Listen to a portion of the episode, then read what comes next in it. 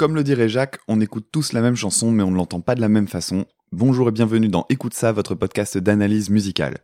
Je suis Dame et je vous retrouve cette semaine pour un court épisode d'entre-deux qui fera office de pilote sur un format que j'aimerais bien faire de temps en temps. Un simple talk dans lequel je vous ferai part de ma vision de certaines questions liées à la musique. On reste donc dans l'analyse mais d'une façon un peu plus distanciée. Ça fait un moment que je pensais faire ça, et il y a quelques jours, la lecture d'un livre m'a donné envie de me lancer, alors c'est parti pour ce premier opus, n'hésitez pas à me dire sur les réseaux ce que vous en pensez. Aujourd'hui je vais parler sociologie en répondant à la question de savoir si on choisit réellement l'instrument que l'on pratique, quand on a la chance d'en pratiquer un. Pour mes 7 ans, j'ai eu le plus beau cadeau qui soit, on m'a offert une passion, celle de la pratique d'un instrument. Je dis bien pratique d'un instrument et non pratique de la guitare, puisque depuis plusieurs années je rêve de jouer de tout de la batterie, de la basse, du saxophone, du xylophone, de la harpe, du violoncelle, mais par-dessus tout, je rêve de jouer du piano. Mais je ne pratique finalement que la guitare. Pourtant, je connais suffisamment de choses aujourd'hui pour gagner un temps considérable sur un vrai débutant. J'ai la construction des accords en tête, j'apprends tant bien que mal à désynchroniser mes mains en tapant des rythmes sur le moindre coin de table, et j'écoute avec un regard très analytique et en même temps très modeste les concertos de Rachmaninoff et de Beethoven depuis des années. Seulement voilà, je ne joue que de la guitare. L'idée d'écrire ce texte m'est venue après la lecture des premières pages du livre La vie est plus belle en musique de Claire-Marie Leguet, pianiste professionnelle, que je vous recommande d'ailleurs même si je vais en dire un peu de mal là maintenant. Le livre est super intéressant, et j'adore sa construction, que j'ai d'ailleurs très envie de plagier pour faire le mien sur d'autres styles musicaux. Quoi qu'il en soit, au bout de quatre pages, j'ai lu quelque chose qui m'a fait mal. En parlant du fait qu'elle a commencé la musique enfant, à 4 ans, elle dit, je cite, Notre tempérament nous conduit à choisir notre instrument, suivi de j'ai hésité entre le piano et le violoncelle.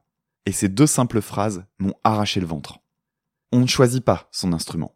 Ou en tout cas, on le choisit beaucoup moins qu'on aime à le croire. Je n'ai pas eu le choix d'apprendre la guitare.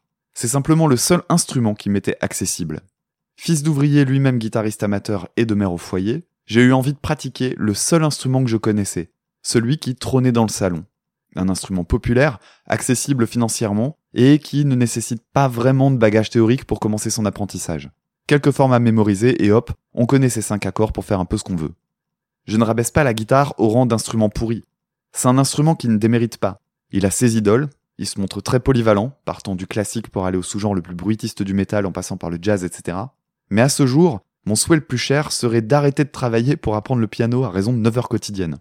Et c'est là que la phrase de Claire-Marie Leguet me fait mal. Il n'a jamais été possible que j'ai ne serait-ce que l'idée de commencer le piano quand j'étais gosse. Je ne connaissais pas l'idée même du conservatoire. Mes parents n'y ont jamais songé, et il aurait été impensable d'avoir un piano à la maison. Le seul que je croisais était chez un ami, un piano droit désaccordé qui servait de meuble. Rien qui fasse vraiment rêver. Je n'arrive pas vraiment à me dire quand j'ai commencé à fantasmer sur cet instrument-là. Je pense que ça doit dater du lycée quand j'ai commencé à découvrir le classique, le jazz et tous ces styles complètement absents de la discothèque familiale. Ça coïnciderait aussi au moment où j'ai investi le plus de temps et d'énergie sur ma guitare, ce moment où la musique a pris une place vraiment dévorante dans ma vie. On pourrait me répondre qu'il y a toujours une possibilité d'apprendre. Avec un clavier bon marché, un conservatoire municipal, etc. C'est vrai. Mais enfant, on s'adapte surtout à ce qui est possible, selon son milieu. Un peu plus loin dans le paragraphe, Claire-Marie Leguet souligne avec beaucoup de justesse un point important, celui du rapport charnel à l'instrument. Le piano est un instrument imposant, plein de nuances, et surtout, il est beau rien ne remplacera la présence de l'instrument. Alors oui, on pourra jouer sur un synthé, même très bon marché, pour faire naître quelques mélodies sous les doigts, mais on ne ressentira ni la vibration, ni la pesanteur des touches, et encore moins le rapport de force entre soi et l'instrument gigantesque, surtout quand on est enfant. Quand Claire-Marie Leguet parle de son choix, elle se trouve face à un violoncelle et un piano, instrument qu'elle choisira à terme pour devenir une grande concertiste. Deux instruments qui ont d'importantes similarités. Dimension, basse profonde, mais aussi héritage classique Image élitiste, coût financier extrêmement élevé, des choses que son milieu d'origine était à même de lui offrir. Mais plus encore que les moyens financiers, ce qui compte le plus, c'est justement cette question du choix. Comment choisir un instrument qu'on ne connaît pas, qu'on n'a jamais entendu ou vu de près? Tout comme les étudiants et étudiantes issus de milieux populaires qui découvrent après plusieurs années d'études qu'ils ou elles avaient un profil de normalien, on peut regretter à 30 ans passés de ne pas avoir eu accès à l'instrument rêvé parce qu'il ne s'est jamais trouvé sur notre route. Alors non, ce n'est pas notre tempérament qui nous mène à choisir notre instrument, on choisit bel et bien son instrument selon ce qui se présente à nous. Et encore, ça c'est dans le meilleur des cas. Je sais par exemple que j'ai malgré tout eu de la chance. Malgré des moyens modestes, mes parents ont rapidement identifié chez moi une véritable envie de m'investir dans la pratique de la guitare. J'ai donc eu un premier instrument d'étude, format enfant, puis une guitare acoustique terriblement mal conçue qui me blessait les mains, puis une guitare électrique de très mauvaise qualité, avant d'avoir enfin ma fidèle SG qui m'a suivi pendant quasiment 20 ans. Attention, pas une Gibson SG, mais bien une Epiphone SG, vendue 250 euros aujourd'hui. Car oui, la guitare a cet avantage d'être un instrument accessible financièrement. Pour 100 balles, vous trouverez un bout de bois qui vous fera mal et qui sera pas méga juste, mais vous aurez une guitare. Certains instruments sont par essence inaccessibles quand on n'en a pas les moyens. Le saxophone, par exemple, qui coûtera entre 400 et 500 euros pour un modèle d'étude d'entrée de gamme, reviendra au prix d'une guitare dite prestige quand on voudra accéder à quelque chose de plus correct. Un piano, j'en parle même pas, bien évidemment. Mais encore une fois, j'identifie bien en quoi moi-même j'ai pu être chanceux. Merci papa, qui lui est vraiment parti de rien dans les années 70.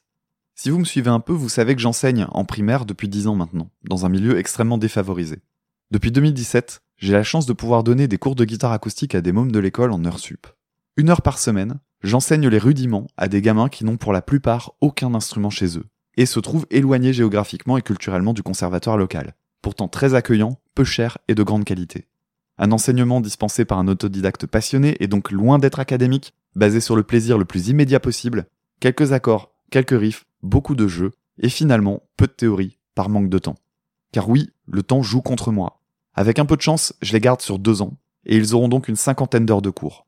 Les progrès sont donc longs, c'est un peu du trois pas en avant, deux pas en arrière, vraiment pas l'idéal, mais certains et certaines poursuivent au collège et reviennent assister à des séances après leurs cours comme Matisse qui découvre plein de trucs par lui-même et commence même à avoir un petit peu de groove. Mais je me leurre pas, 80% de ses élèves ne poursuivront pas, parce que la musique n'a pas l'espace pour devenir une passion. Peu de musique à la maison, et surtout aucune possibilité pour la majorité d'entre eux de s'exercer le soir ou pendant les vacances scolaires. Pire, certains et certaines se voient offrir ce que j'appelle des planches, des instruments vendus en grande surface à Noël et qui sont au-delà de ces instruments bas de gamme que j'évoquais tout à l'heure. Des trucs vraiment à peine bons à s'entraîner au tir à l'arc, et qui seront jamais justes, peu importe les efforts qu'on mettra pour les accorder. Ces saloperies décevront les mômes qui n'arriveront pas à retrouver les sensations vécues sur les instruments de près et abandonneront parfois par dépit. Alors je me rassure en me disant égoïstement que j'ai fait ma part. Je félicite la mairie de fournir les instrus. Je suis reconnaissant du fait que l'éducation nationale me paie ces séances, qui nécessitent de perdre deux heures précieuses de correction et demandent de la préparation. Ça, c'est quand je vois le verre à moitié plein. Je le vois à moitié vide quand je lis un mail qui m'apprend que les crédits alloués sont réduits et que mes élèves arrêteront cette année début mai et non fin juin. Chose qui m'est arrivée il y a quelques jours et qui me met hors de moi quand je me rappelle de ce putain de financement du SNU où on va apprendre à des gamins à saluer un drapeau et à remplacer des emplois précaires gratuitement sous prétexte de découvrir ce qu'est l'engagement civique. J'enrage de me dire également que ces heures disparaîtront le jour où on déclassera mon établissement de la catégorie REP+, alors que l'environnement socioculturel des gamins n'aura pas changé d'un pouce. Bref, je joue avec les cartes que j'ai en main dans un jeu un peu truqué. Ce travail modeste que je suis ravi de mener, c'est juste une goutte d'eau nécessaire dans un océan d'injustice sociale. Et finalement, que l'éducation nationale permette ça à quelques endroits, eh ben ça me semble normal. On n'applaudit pas un poisson parce qu'il sait nager. D'autant plus que c'est pas elle qui a financé les guitares, vous l'avez compris. Dans mon cas, c'est donc l'école qui permet de mettre un instrument sur la route des mômes. Ouf, ça existe. À de rares endroits, mais ça existe. Quand on cherche un peu, on apprend que la pratique de la musique reflète plusieurs inégalités. Ou plutôt, certaines inégalités ont un impact sur le parcours musical. Comme on dit, c'est Mozart qu'on assassine. Inégalité de genre, par exemple. Avec seulement 31% de femmes dans les 22 plus importantes formations musicales au monde, dixit un article de France Musique. Sans compter l'inégale répartition selon les corps de l'orchestre. Quasi absence des femmes dans les cuivres et les percussions, surreprésentation en revanche à la harpe, avec 94%. La représentation stéréotypée des genres et les images collectives associées à ces instruments font des ravages. Un jeune garçon ou une jeune fille ne fera pas véritablement de choix, il ou elle se conformera à une série d'attentes qu'il ou elle identifiera en observant son environnement. La pression sociale est bien plus forte que le soi-disant libre arbitre, malheureusement. Ainsi, il y a inégalité quand il y a une absence de choix véritable. Et ce choix se construit sur des images mentales, qui empêchent de choisir certains parcours. Le libre arbitre, c'est une illusion. Inégalité socioculturelle ensuite. Les professions intermédiaires, libérales et cadres bénéficient de tout un ensemble de codes qui créent des conditions favorables à l'accès au conservatoire. Tout comme elles favorisent certains parcours scolaires. La connaissance du lieu et ses enjeux, la possibilité pour les parents d'accompagner le parcours en aidant ou en montrant une présence selon le temps disponible, le sentiment de légitimité, la présence d'instruments, de styles différents, la culture du concert, etc., etc. Tous ces éléments influencent les parcours des enfants. Par exemple, j'ai appris une chose assez étonnante concernant les orchestres.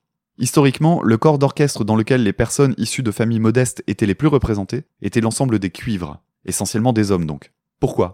Eh bien parce que l'apprentissage de ces instruments pouvait avoir une fonction sociale, notamment par le biais des fanfares municipales. Les familles modestes associaient donc l'apprentissage de l'instrument à une vision utilitariste, bien plus qu'artistique. Du fait, les cuivres étaient privilégiés, au détriment d'instruments vus davantage comme purement artistiques, je pense au violon notamment. Inégalité socio-économique enfin, car oui, un instrument, ça a un coût. Si le conservatoire municipal est accessible, il y a énormément de coûts annexes, voire invisibles qui s'ajoutent. Comment accéder au conservatoire quand on est éloigné du centre-ville? Les parents sont-ils disponibles pour la régularité de l'apprentissage, par leurs horaires, leur fatigue, leur santé? A-t-on la place à la maison pour l'instrument? Y a-t-il un espace disponible pour travailler au calme? Ce sont finalement les mêmes questions qu'on retrouve quand on s'interroge sur l'échec scolaire. Quand je vois qu'une grande partie de mes élèves ne remplit aucune de ces cases, la phrase de Claire-Marie Leguet me heurte. Alors oui, je travaille dans un microcosme, je le sais. Oui, il y a eu des progrès quant à l'accessibilité de l'apprentissage et même du coût financier de certains instruments. Cela dit, non, on ne choisit pas son instrument par simple tempérament. Les conditions matérielles façonnent ce choix, qui peut même être un non-choix dans le pire des cas. Voilà pour ce que j'avais à dire sur cette question. Que vous soyez d'accord ou non avec ce raisonnement, si la question vous intéresse, je vous invite à faire quelques recherches sur les notions de déterminisme social ou de socioconstructivisme, mais aussi sur Bourdieu, la notion d'habitus, ainsi que sur Vygotsky. Si vous souhaitez discuter de tout ça, pas de problème. Vous pouvez écrire quelques tartines via Twitter en réponse au billet de parution de cet épisode. Si ce talk un poil déprimant vous a plu, faites-le moi savoir et j'en envisagerai d'autres pour la suite. Si c'est pas le cas, pas de problème, je remets l'idée dans ma guitare comme dirait Renaud. Quoi qu'il arrive, si par hasard Claire-Marie Leguet venait à m'écouter, sans rancune, votre livre me plaît beaucoup, mais j'espère que vous mesurez pleinement la chance que vous avez eue dans votre enfance, et qui n'a certes pas tout fait, le travail pour en arriver à votre niveau est inimaginable, mais a simplement mis sur votre route une opportunité que beaucoup ne rencontreront jamais. Et si vous, chers auditeurs et auditrices, ne vous étiez jamais posé la question, faites-le. Quelles sont les conditions que vous avez eues ou n'avez pas eues, et quelles sont celles que vous pouvez offrir à vos enfants si vous en avez? On se retrouve très bientôt pour un épisode classique d'analyse, il est en pleine écriture, et sur Twitter, at écoute ça, e c o u t e du bas, pour discuter. À très bientôt, salut